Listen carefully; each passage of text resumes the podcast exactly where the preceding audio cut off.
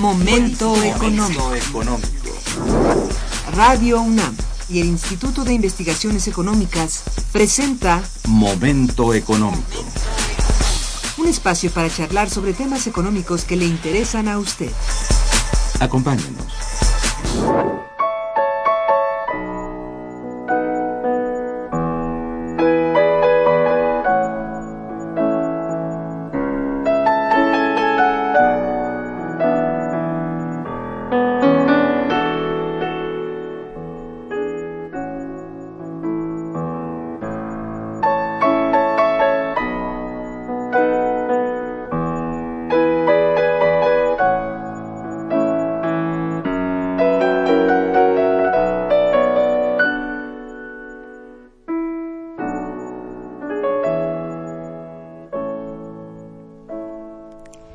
Buenos días, bienvenidos a Momento Económico, coproducción del Instituto de Investigaciones Económicas y Radio Universidad.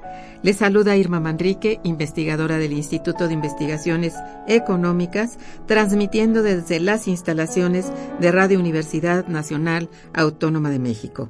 El tema que abordaremos el día de hoy es importancia de la educación superior, de la ciudadanía y el género para el desarrollo de México y para ello contamos con la valiosa presencia del doctor Armando Alcántara Santuario y del maestro Jorge Martínez Stack. Bienvenidos, señores, al programa.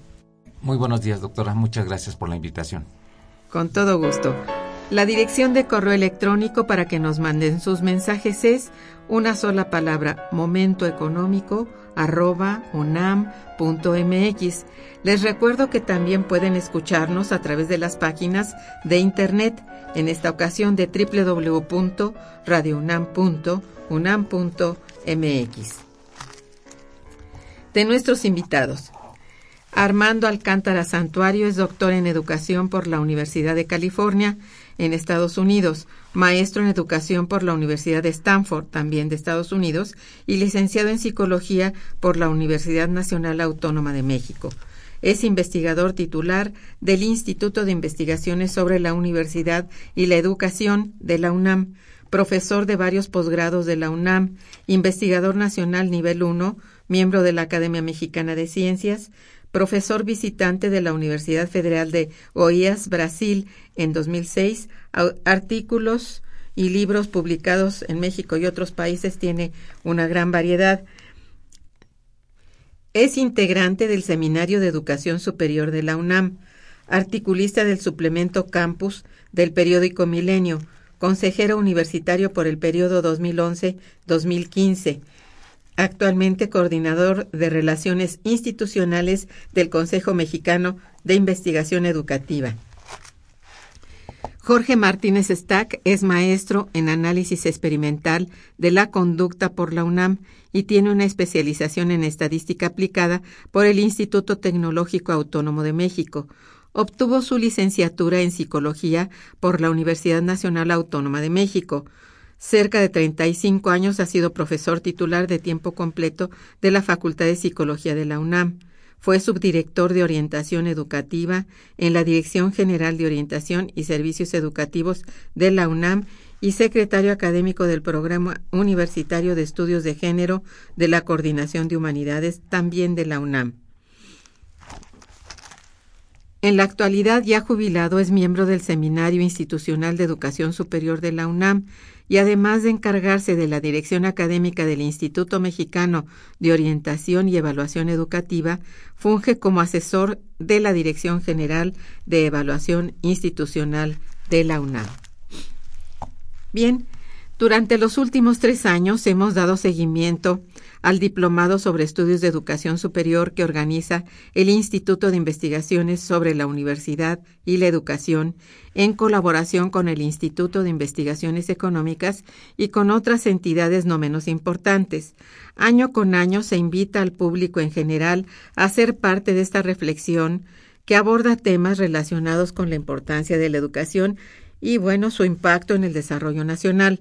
En esta ocasión, el noveno curso interinstitucional anual que se realizará de agosto a noviembre de 2015 en un horario de 17 a 21 horas, tiene como tema central educación superior, juventud, ciudadanía y género. Solicito entonces a nuestros invitados de hoy nos expliquen el objetivo de este noveno curso, quiénes participan, cuáles son los módulos por que están conformado este diplomado. Por favor, maestro Martínez Stack. Gracias, doctora. Mire, en esta ocasión, por nuestra, nuestro noveno curso anual interinstitucional, eh, el tema a abordar o los temas a abordar es la relación que existe entre la universidad, la educación superior, y el género, la juventud y la ciudadanía. Son nuestros grandes temas, los tres grandes temas de este curso en educación superior. Eh, como usted lo señala, eh, tanto el Instituto de Investigaciones Económicas como el Instituto de Investigaciones sobre la Universidad y la Educación eh, ofrecen un, diplomado a las personas que lleven tres de estos cursos anuales que hemos organizado. Ahora, ¿quién lo organiza? Lo organiza el Seminario de Educación Superior, que es un conjunto de investigadores eh, con esta figura sui generis ya en la universidad, el Seminario Institucional, eh, figura que se creó con el rector anterior y que ahora ha proliferado en, nuestra universidad como una organización académica muy flexible. Entonces, eh, investigadores de muy diversos institutos coinciden sobre un tema, en este caso educación superior, y ofrecen un sinnúmero de actividades. Una de las actividades que ofrece nuestro seminario de educación superior es la de la docencia. Y este, este diplomado, este, en esta ocasión, a través de este curso, se está cumpliendo esta función docente. En, en esta ocasión participan fundamentalmente, como algo excepcional, el, el PUEG, el Programa Universitario de Estudios de Género, eh, ha sido convocado a organizar también con nosotros este curso, el Seminario de Investigación sobre la Juventud y obviamente eh, el Seminario de Educación Superior. Eh, entonces, cada uno de estos institutos o organizadores participa con un coordinador académico. Entonces hay un representante de cada uno de estos institutos. Por ejemplo, para el representante en la organización de este curso eh, por parte del Seminario de Educación Superior es el doctor eh, Armando Alcántara. Y los temas que se van a ver son tres grandes módulos con diferentes sesiones. Por ejemplo, cinco sesiones que van a abordar el problema de la juventud y la relación con la universidad eh, o la educación superior. El problema de la ciudadanía y la participación ciudadana y la educación superior. Y finalmente termina, bajo la coordinación de la doctora Ana Buquet, eh, con cinco sesiones nuestro curso abordando el tema de género y educación superior. Qué interesante, porque sí, realmente son tres grandes, grandes temas como para hacer un seminario por cada uno. Efectivamente, pero relacionarlo con la educación superior me parece un reto interesante. Pues vamos a ver, por eso vamos a hacer aquí un programa y explicar a quienes nos escuchan, se sientan invitados a participar, a asistir y escuchar todas estas interesantísimas reuniones que van a tener ustedes entre los días señalados que es el día, los días eh, del 14 de agosto al 27 de noviembre de este año 2015. Muy bien, muy bien. Y como usted dijo, en el horario de 17 a 21 horas los viernes. Ajá, o sea, todas las tardes del viernes. Todas las tardes viernes, entre el 14 de agosto y el 27 de noviembre. Y precisamente en el Instituto de Económicas. Sí.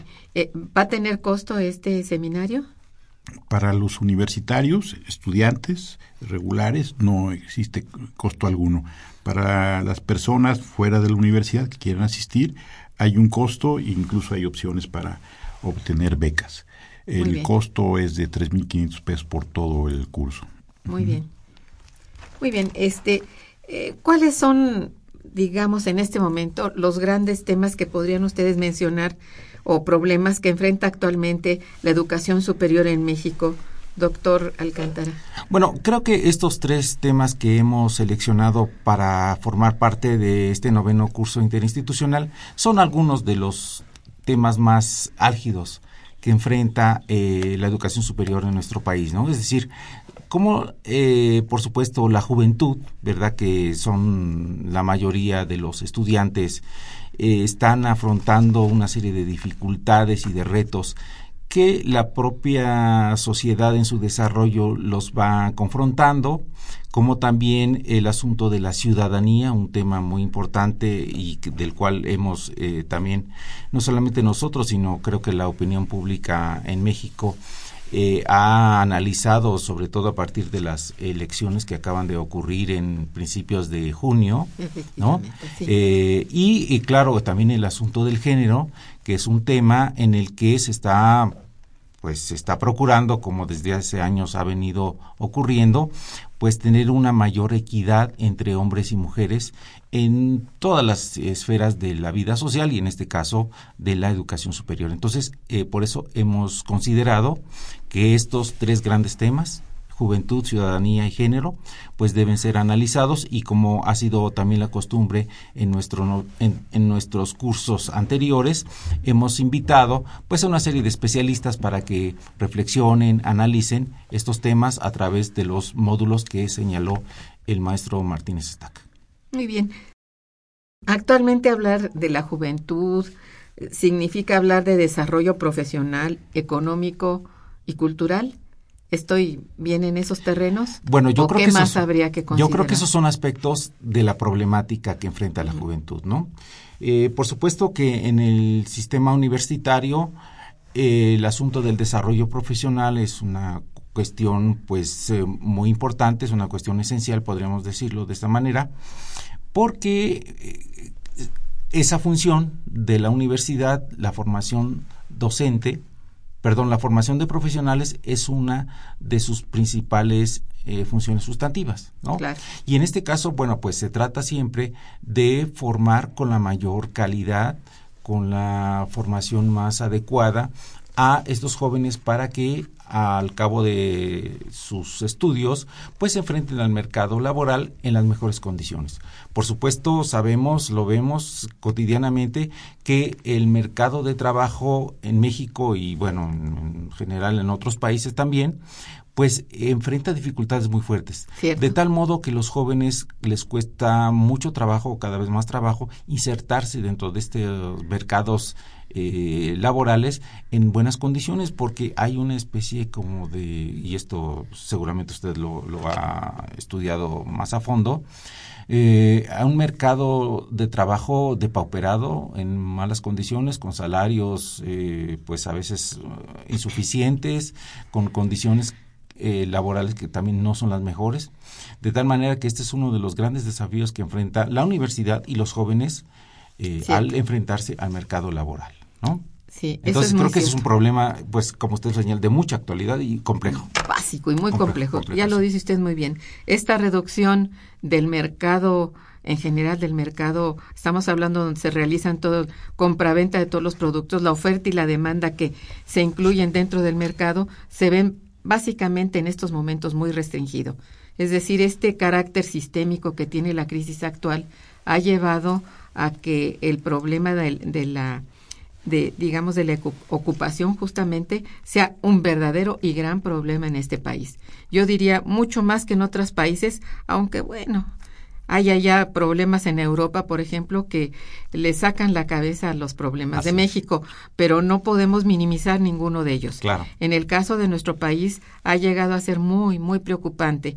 Y creo yo que, yo no sé qué, qué piensan ustedes respecto a cómo um, conducir a estas juventudes que llegan a la universidad, que se están formando dentro de la universidad para que no sientan de pronto, no se sientan defraudados frente a una salida, a un egreso con título y todo y a veces hasta con posgrados y no haya el, el sitio suficiente que los acoja.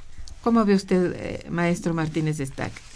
Si, si me permite, doctora, yo regresaría sobre su primera pregunta, Sí. me parece como que ahí, ahí está el, el punto. ¿Cuál es la situación actual de la universidad?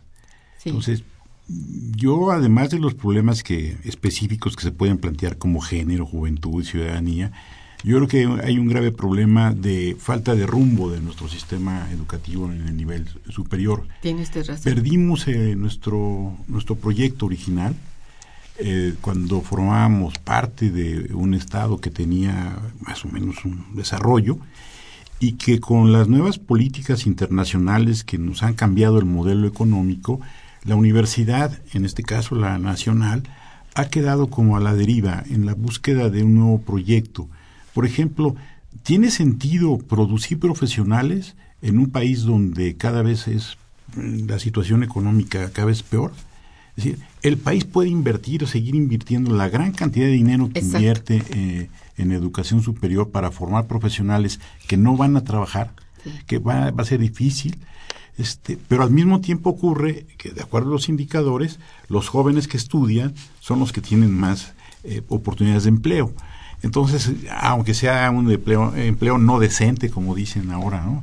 Este, pero eh, hay una serie de contradicciones que no las estamos eh, abordando de manera clara.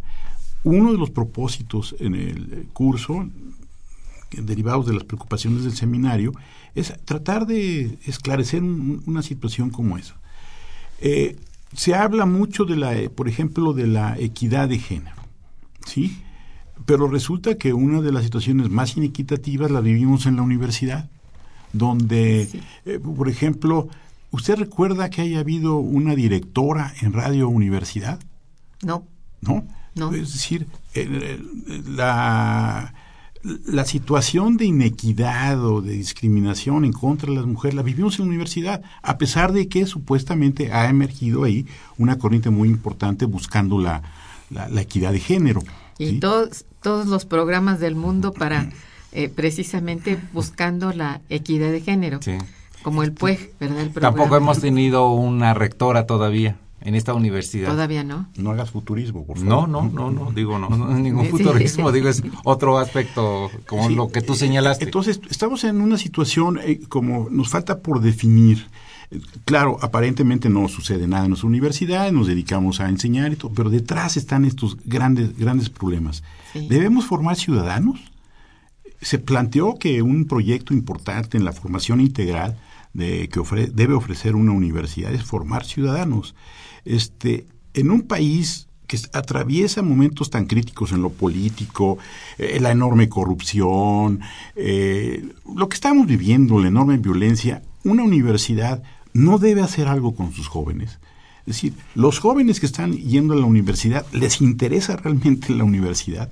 Entonces, tengo la impresión que a pesar de que trabajamos con jóvenes, muchos de nosotros este, no conocemos quiénes son nuestros jóvenes. Nuestros jóvenes han cambiado, la situación es totalmente diferente. Eh, hay una figura que me ha gustado mucho, ahora en un curso con profesores del CCH, que me dice, pues cada año yo conozco estudiantes que tienen 15 años pero cada año yo tengo un año más. Y entonces la distancia entre mis estudiantes y yo, en términos de la edad, es cada vez mayor y me cuesta más trabajo entenderlos. Entonces, eh, un poco la idea es esta, recuperar en la universidad un proyecto discutiendo estas cuestiones. El papel de la mujer, nuestra matrícula se ha feminizado, sin embargo, en el campo laboral reciben menos salario que los nuestros egresados. Ciertamente. Este, e, en fin, un poco la, idea es esta. La problemática es muy, muy, muy interesante y amplia. Así es. Vamos a hacer un corte musical y regresaremos. Quédense con nosotros. Está escuchando Momento Económico.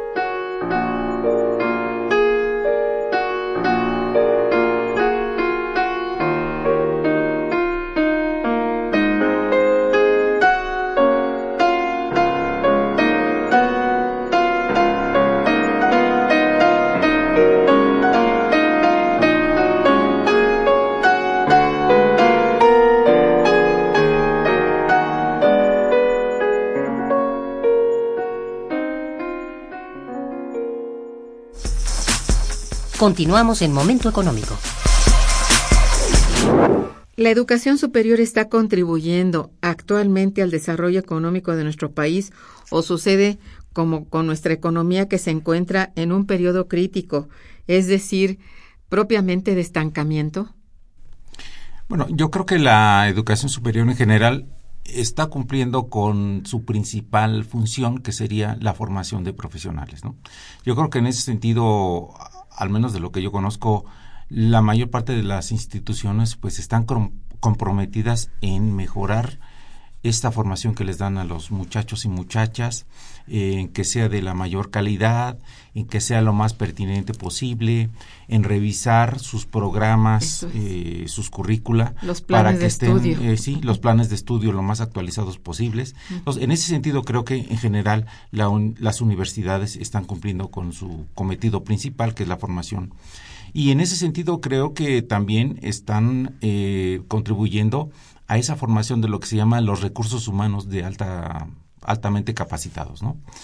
Eh, claro, como dijimos, eso es, digamos, lo que corresponde a la universidad. Lo otro del mercado laboral, pues eso no corresponde a la universidad. Eso, pues la universidad ahí a veces casi no tiene nada que hacer. Eso es una cuestión del aparato productivo y de que, pues como usted señala en su pregunta, en los últimos años y ya no sé si en las últimas décadas, ¿verdad? Hemos visto que el crecimiento de la economía mexicana ha sido pues mediocre, ha sido Tres décadas. ha sido, fíjese, 30 años de bajo crecimiento, de casi nulo crecimiento, y entonces pues esto ha estancado al país y yo creo que no ha permitido también por otro lado que se desarrolle y se potencialice toda la capacidad que tienen estos jóvenes que están saliendo egresados de nuestras universidades, de nuestras instituciones de educación superior. Eso es. ¿Quería usted agregar algo? Sí, en el sentido de que ese es uno de los problemas que, eh, que enfrentamos desde la universidad y que no nada más hacemos investigación, que supuestamente debe contribuir al desarrollo del país, que no se ve de qué manera. Eh, la creación de patentes es, pues es nuestro pie, nuestro talón de Aquiles. Eh, en fin, ahí hay un área ahí por, por desarrollar. Pero en términos de la generación de nuevos profesionales, aquí el reto que se tiene es, bueno, cómo hacerle eh, para generar nuevos profesionales que se adecuen o se anticipen a las necesidades de un mercado deprimido. Entonces, ese es uno de los temas importantes en la universidad. El, el, no estar estancada, sino tratar de anticipar necesidades, generar nuevas demandas en, en, ese, en ese mercado hace rato en la pregunta que decía, es, bueno, ¿cómo estamos enfrentando eso? Entonces, hay esfuerzos importantes de, muchos este, universitarios por eh, formar a los jóvenes en una nueva tradición. Eh, en una tradición en donde enfrentan la incertidumbre, donde enfrentan eh, esto de la organización entre ellos para generar nuevas condiciones de trabajo, en fin, este, hay elementos. Sin embargo, aquí la pregunta es, es necesario para el desarrollo económico de, este país que tengamos egresados universitarios. Es decir, eh, hay una relación entre eso, entre mayor escolaridad tengamos en un país, tendremos mejor desarrollo. Siempre hemos partido de eso, de que entre más mayor educación facilitará el desarrollo económico. Hay gente que duda de, bueno, de, esa Yo creo que no se puede dudar de esto y creo que la universidad hace su papel. Aquí lo que ustedes mencionaban eh, al principio del programa, sobre todo un proyecto educativo para el país, estamos viendo de antes de la universidad y, y digamos post-universidad. Esto es muy importante a considerar, ¿verdad? Porque una cosa es tener un programa universitario completo, que creo que lo tenemos en la mayor parte, por lo menos de lo que yo conozco, que es tan inmenso todo lo que este, propone la universidad, pero me parece que no hay rezago respecto a eso. Probablemente en algunos planes de estudio, etcétera, pero siento yo que año con año todos, todas las instituciones, todas las entidades universitarias hacen su tarea. Pero a ver, aquí eh, si estamos en primer lugar recibiendo el material humano que está adecuado a lo que se va a enseñar a nivel profesional. Uno. Y dos, si la ideología que comporta, y esto, bueno, en esto creo que yo tengo una opinión así un poco exagerada respecto a que la ideología que comporta en general la educación es una ideología no, no necesariamente la que requiere eh, en este momento el ciudadano o el estudiante mexicano. estamos yendo hacia un hacia una ideología más bien de universidades extranjeras. Yo se lo digo por lo que respecta a la economía, que tenemos ideologías, mire, la pluralidad da para mucho, pero la ideología de, de en economía tiene que ser así, plural, pero muy plural y sin dejar de lado todo lo que afecta en verdad a este país. Y en esto sí tendríamos que conceder que se le da mucha prioridad a la enseñanza, por ejemplo, en economía, más bien de tipo norteamericano, más bien que acomode a lo que le conviene a los Estados Unidos que sepan en México. No sé qué usted qué opine, doctor. Bueno, yo quería este, señalar un aspecto tanto de lo que usted eh, ha mencionado como de lo que ha mencionado mi colega eh, Jorge Martínez, y es que por un lado se plantea incluso en algunas esferas, como se menciona, si vale la pena que los jóvenes vayan a la universidad o a alguna institución de educación superior. Y yo respondería que sí. Ay, sí. Un contundente sí, porque creo que, por un lado, hay una cuestión social que lo es evidente en el sentido de que hay una continua demanda por educación superior. Es decir, a pesar de estos problemas de los mercados laborales y de las condiciones, los jóvenes quieren ir a las universidades. Es decir, lo estamos viendo, lo estamos viendo, este, como eh, algunas instituciones pues continúan con una alta demanda de los jóvenes que quieren ingresar a ellas, ¿no? Eh, y bueno, pues en ese sentido creo que las familias y los propios jóvenes consideran que el ir a la universidad o a alguna institución de educación superior, pues les abre horizontes. Aunque pasaron aquellos años de los 60, 70 donde la universidad era casi un sinónimo de movilidad social, ¿verdad? A pesar de eso, pues yo creo que los jóvenes siguen considerando, y sus familias, que ir a la universidad les abre nuevas perspectivas. ¿no? Definitivamente. ya ahí los jóvenes, pues ahí, como señaló mi colega Jorge, están tratando de pues establecer nuevas estrategias de ver cómo consiguen empleo, cómo se asocian, cómo hacen cosas de sus propias empresas, las cosas de los este, emprendedores, en fin, una serie de estrategias ya sea fomentadas por ellos o por ellos mismos o por las eh, instituciones, pero también están tratando de ver cómo eh, mejoran sus oportunidades laborales en un mercado que está restringido desde hace unos años, como usted lo señaló, por estas estas estrategias que no resultan en, un crecimiento económico, ¿verdad? Primero estuvimos en el desarrollismo, ahora en el neoliberalismo, y ninguna de los dos ha podido solucionar satisfactoriamente estos grandes problemas estructurales. Pues yo diría básicamente este último, ¿no?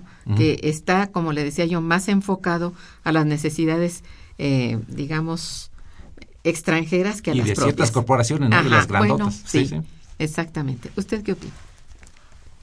De nuevo yo lo, replantearía.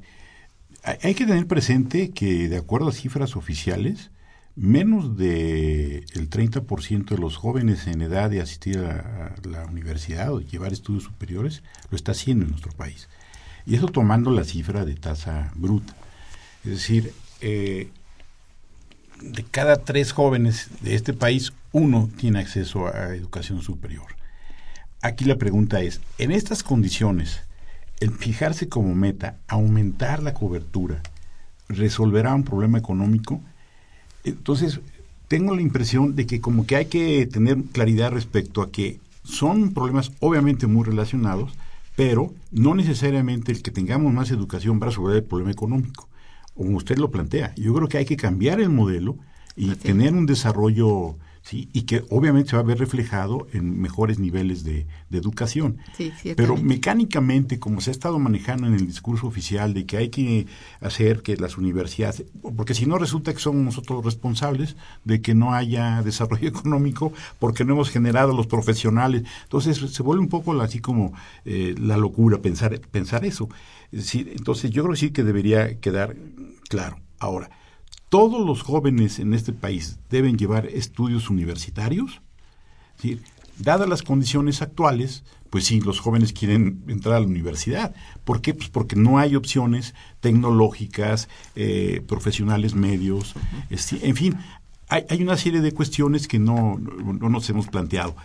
Espacios como el del seminario, el del curso, es para discutir y plantearle a los jóvenes ese tipo de problemas y, a ver qué opinan ellos en relación con eso. Claro, claro, me parece muy pertinente. Y lo que acaba de mencionar, mencionar acerca del desarrollo eh, tecnológico es mucho, muy importante para este país. Digamos, no es es condición sine qua non que vaya con todo lo, el estudio profesional. Y aquí yo creo que muchas eh, carreras universitarias, si no es que todas, hasta donde yo conozco, están preocupados por ese aspecto y de una o de otra manera están incluyendo el, el, estudio de lo que es la innovación tecnológica y la tecnología en sí misma, ¿no? Hay muchos estímulos, por ejemplo, por parte de CONACIT, particularmente para estas áreas. Yo creo que allí eh, la tarea universitaria sí, la, sí se realiza. Yo esto es lo que creo que la universidad da la posibilidad y puede también derramarse, digamos, hacia todo lo que es necesario.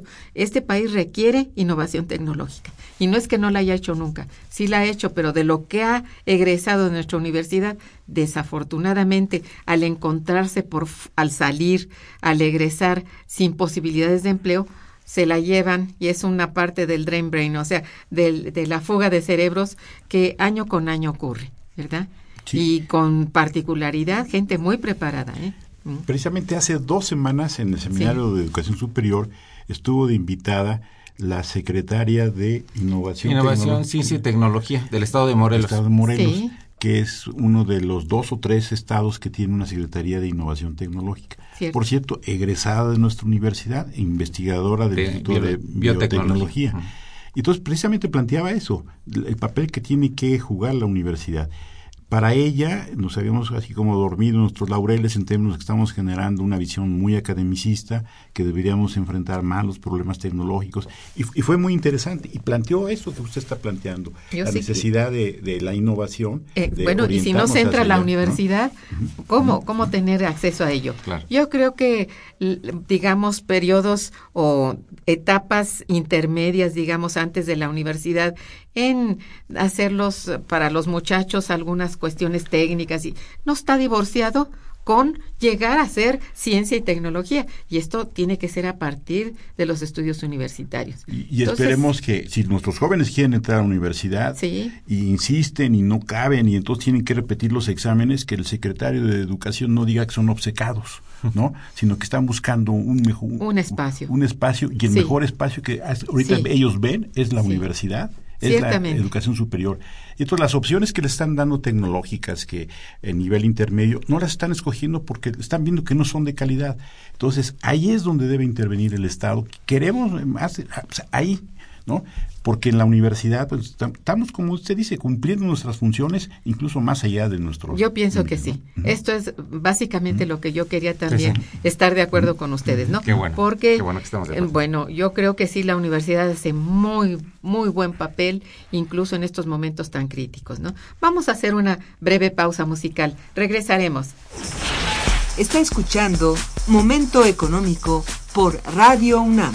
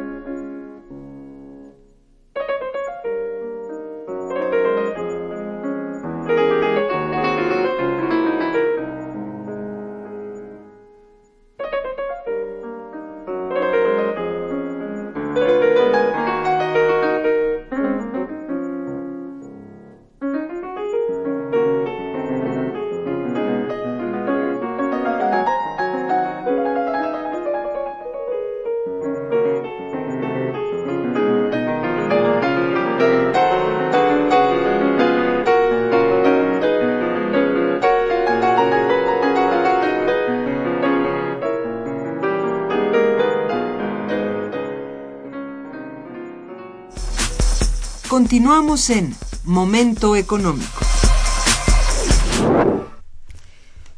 Dentro del temario del noveno curso, puede observarse que tienen ustedes pensado realizar un análisis acerca de las características de los estudiantes de diversas universidades. ¿Cómo estaría enfocado este análisis? ¿Por qué realizar este comparativo? Bueno, creo que este tema, eh, pues como dijimos, es un tema relevante en la problemática de la educación superior en México y en este sentido tenemos la fortuna de que eh, como una derivación del Seminario de Educación Superior, se creó eh, hace algunos años el Seminario de, eh, eh, de Juventud. Entonces, este Seminario de Juventud se dedica a hacer investigaciones sobre los jóvenes, aprovechando la experiencia de quien está encabezando este Seminario de Juventud, de Estudios de Juventud, que son dos académicos, muy prestigiados, con bastante experiencia, y entonces ellos han iniciado y también recopilado estudios muy importantes, muchos de ellos básicamente empíricos, encuestas muy amplias que se han hecho a los jóvenes, pero también están eh, viendo el ámbito social de estos jóvenes. Es decir, no nada más es una cuestión descriptiva, sino también se han metido al estudio de las culturas juveniles, de los problemas eh, más acuciantes de, de, ellos desde el punto de vista sociológico, económico, cultural.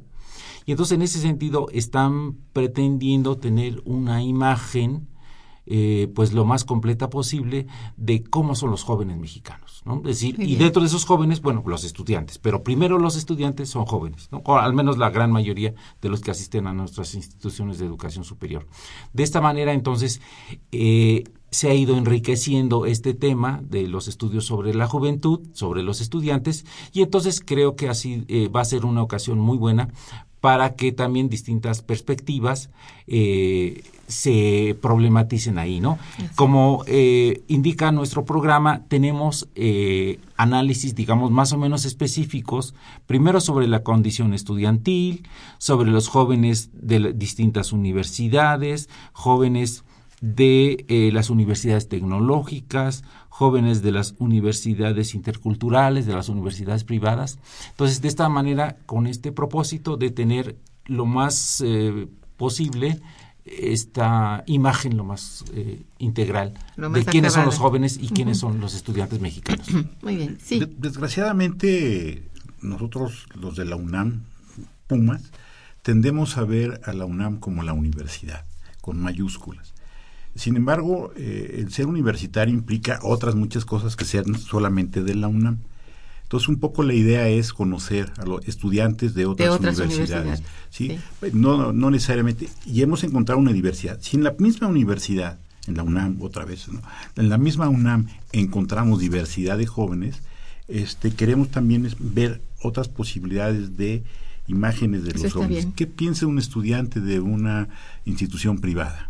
Entonces se ha invitado a expertos en cada uno de estos campos para que nos den este, panorama. Eso es muy bueno. y que lo oigan los estudiantes de nuestra universidad, al fin y al cabo, ¿no? Que se realiza ahí en nuestras, en nuestro campus, ¿no? Bien, este, ¿cómo, a ver, cómo comprender el concepto de ciudadanía actualmente, tomando en consideración que es algo que está en constante cambio y que podría decirse hasta en construcción, podría decirse, ¿no?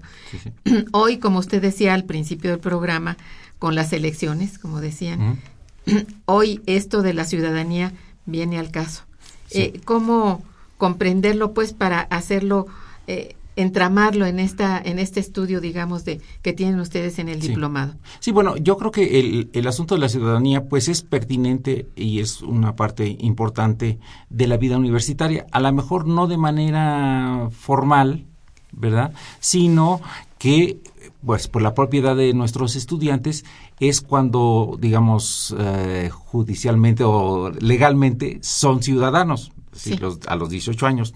Entonces es como el inicio de una vida eh, de participación social que no solamente se reduce a las elecciones, ¿no? O, no debería reducirse al voto en una elección, que sería algo muy elemental, sino eh, cómo se participa en la vida social en las grandes decisiones que afectan a los ciudadanos o a la mayoría de la población. Entonces, en ese sentido, pues eh, el asunto de la ciudadanía pues se ha venido evolucionando desde que empezó, bueno, obviamente con la Revolución Francesa, digamos, en, en la modernidad, y cómo pues ha venido eh, haciéndose más completo, más complejo, como va siendo la vida social, es decir, ahora pues es la lucha de los derechos humanos, de la libertad de expresión, de la libertad religiosa, en fin, de una serie de cuestiones que, como señalé hace un momento, tiene que ver con esa participación en las decisiones o en las tomas de decisiones que afectan a los a la sociedad, a los ciudadanos en general. Entonces, por eso consideramos que también este tema es muy importante ser analizado también desde distintas perspectivas, ¿no? Entonces, por eso también hemos eh, invitado a especialistas que han hecho trabajos o reflexiones interesantes sobre el asunto de cuáles son los temas eh, más cruciales de la ciudadanía en la actualidad y también un poco ir adelantando el futuro, ¿no? Es decir, cómo hemos visto que movimientos sociales desbordan a los partidos políticos tradicionales, ¿no? Lo estamos viendo, pues en México lo hemos visto, ¿no? La defensa de los derechos humanos, de las víctimas de la represión, etcétera. En Europa, como también este, han rebasado a los eh, partidos políticos tradicionales y están planteando formas de organización distintas. En fin, ese tipo de cuestiones que también estamos viendo que está eh, de una manera dinámica cambiando y rompiendo los formatos tradicionales. Ciertamente. Sí, yo creo que es muy importante. Como lo dice usted, el concepto de ciudadanía es un concepto complejo, cambiando constantemente, pero aquí la idea es, bueno, la educación superior tiene que, ¿qué es lo que tiene que ver en relación a la formación ciudadana? De nuestros jóvenes. Eh, además de derechos, creo que también la ciudadanía implica obligaciones. y entonces, este, creo que habría que abordar por ahí eh, el tema. Eh, es interesante, en uno de los de las de las sesiones que tendremos se analiza la participación de los jóvenes en los movimientos estudiantiles. Para el expositor de ese tema, uno de los de, las mejores formas que se han encontrado para formar ciudadanos es la movilización estudiantil. Es cuando el joven encuentra que tiene que participar, que tiene eh, derechos y su exigencia, etcétera. Entonces, ¿qué papel juega la, la universidad? Sí, eh, es muy importante esto. ¿eh? Qué, bien, qué bien que se aborda aquí, porque en verdad el, la ciudadanía es un derecho. Ciertamente es un derecho y muy pocos ciudadanos o que se pueden llamar ciudadanos todos aquellos que están registrados, ¿verdad? Todos los ciudadanos tienen derecho a la ciudadanía, pero también tienen obligación ciudadana. Y en esto, pues solamente la educación en todos los niveles es importantísima de ser aplicada, de que sea, eh, el docente tiene la obligación de, de decir a sus alumnos del nivel que sea, desde chiquitos en la primaria hasta la superior, que la ciudadanía sí es un derecho, pero también es una obligación. Claro, y ahí también entra el asunto de los valores, ¿no? Es decir, transmisión, adquisición y transmisión de valores. Y los valores ciudadanos en este caso específico, ¿no? El respeto a la ley, a la tolerancia, etcétera. En nuestro curso hay una sesión, es una mesa redonda de hecho, donde se habla de los programas de formación ciudadana en México y se aborda el problema de la primaria, el libro de texto, hay un especialista en esto, hay una colega que también ha trabajado cercano a estos programas de educación cívica, bueno, y tenemos al doctor Durán que va a hablar sobre los valores ciudadanos de los jóvenes, entonces creo que va a estar ahí una mesa, va a ser una buena, una buena mesa redonda en relación con esto. Muy bueno, en realidad es importantísimo. Ah, nada más habría que ver que en los planes de estudio de la primaria desapareció de pronto algo que creo que todos nosotros llevamos, civismo. No saben los niños hoy qué es el civismo, ni siquiera en nuestros tiempos. Yo recuerdo a quien preguntó, ¿por qué se llama civismo? Sí, de veras, esto es muy importante a incluir en los, en los planes de estudio desde la primera infancia hasta nuestros días. Hay hoy mucha gente que no sabe que tiene obligación ciudadana.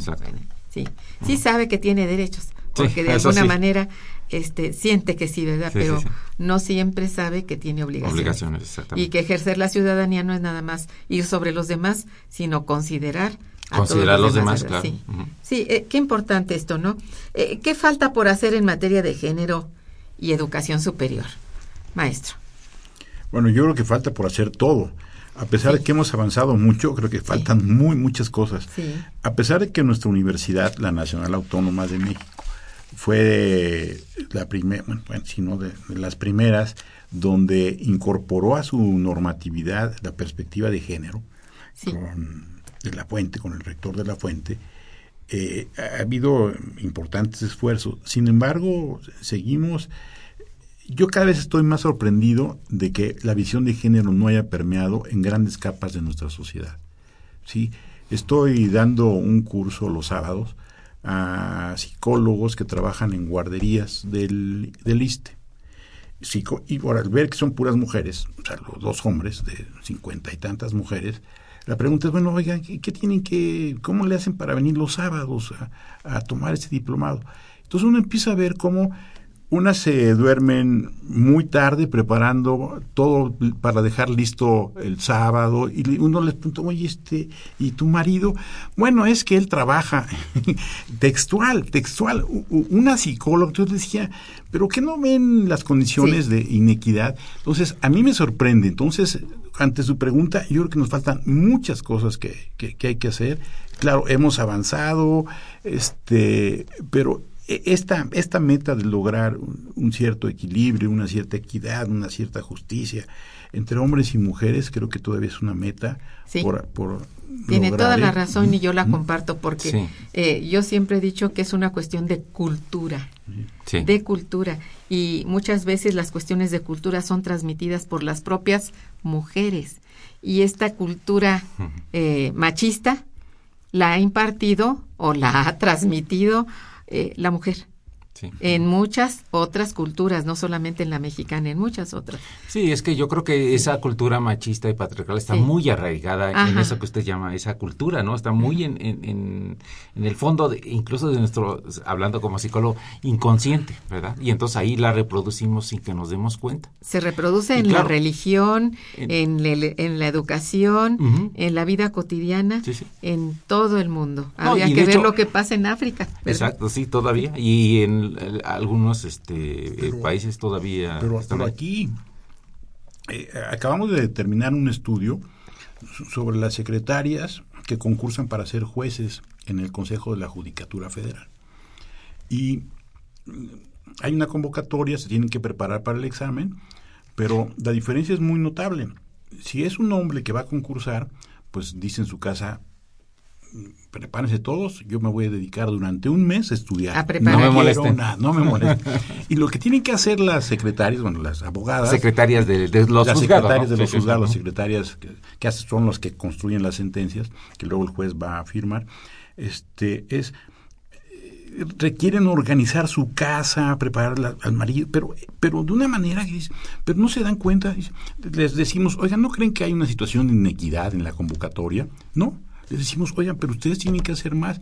No, pero eso no es inequitativo. Pero, o sea, entonces, no, y son mujeres letradas, eh, eh, universitarias. ¿Ve lo que le digo? ¿No? Entonces, este, ¿qué dice? No puede ser, hay algo... ¿no? Hay eso que le digo, sí. Bien, vamos a hacer un, un breve corte musical. Regresaremos. Está escuchando Momento Económico.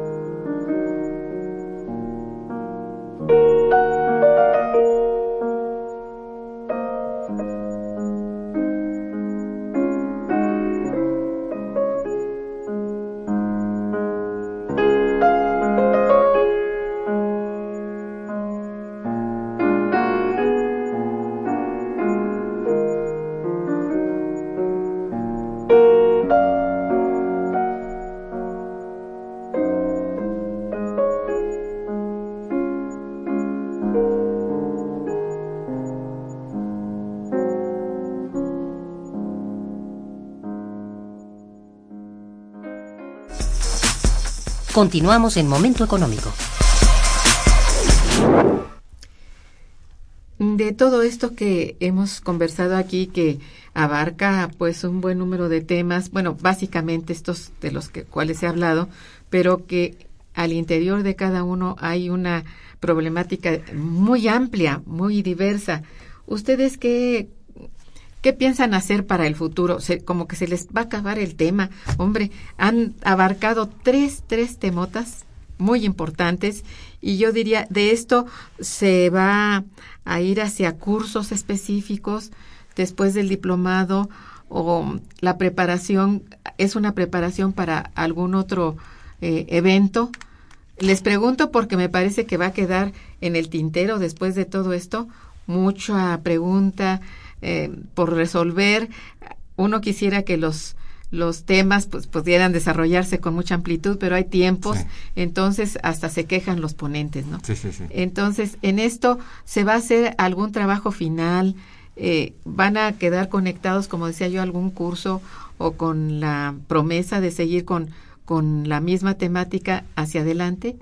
Bueno, creo que una característica de los cursos interinstitucionales que ahora pues llegamos a la novena edición es que de algún modo son producto de las reflexiones y de las discusiones que hacemos dentro del seminario de educación superior. Sí. Entonces, por eso, pues estamos eh, siempre atentos a cómo va desarrollándose la educación superior y pues toda la cuestión social que la rodea.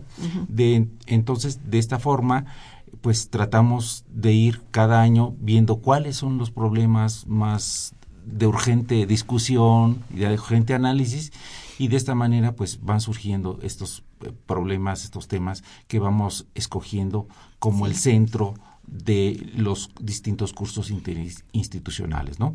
Bueno, aprovechando la oportunidad, pues también tenemos eh, en el mes de agosto, el 19, 20 y 21, eh, un coloquio internacional que se va a llamar La Universidad, una mirada global, donde para conmemorar los 15 años del Seminario de Educación Superior, vamos a hacer otro análisis más global de los asuntos universitarios, de los problemas de la educación superior, esta vez con invitados nacionales e internacionales. Entonces, el punto es que eh, este, eh, estos temas, estos tres temas, género, juventud y ciudadanía en la educación superior, eh, que se van a tratar en esta novena edición del curso interinstitucional, pues son producto de esas discusiones, de esas reflexiones que desde hace 15 años llevamos a cabo en el Seminario de Educación Superior.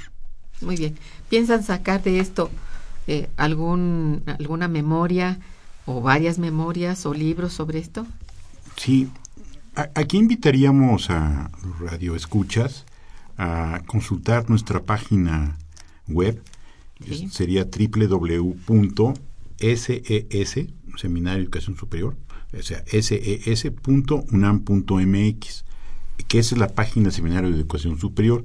Ahí uno puede entrar, inmediatamente verá, por ejemplo, en este caso, el cartel que anuncia nuestro curso, que por cierto es un cartel, creemos que muy bonito y que sintetiza muy bien. Es una joven, muy joven, con la boca tapada, con un esparadrapo, con el nombre de una televisora y con poniéndose ya como el 132, entonces como que resume muy bien la temática de nuestro, de nuestro curso. Ahora, en todas las ediciones que hemos tenido de, los, de los cursos, las ponencias, las presentaciones son grabadas y están en cada uno de los cursos que hemos tenido.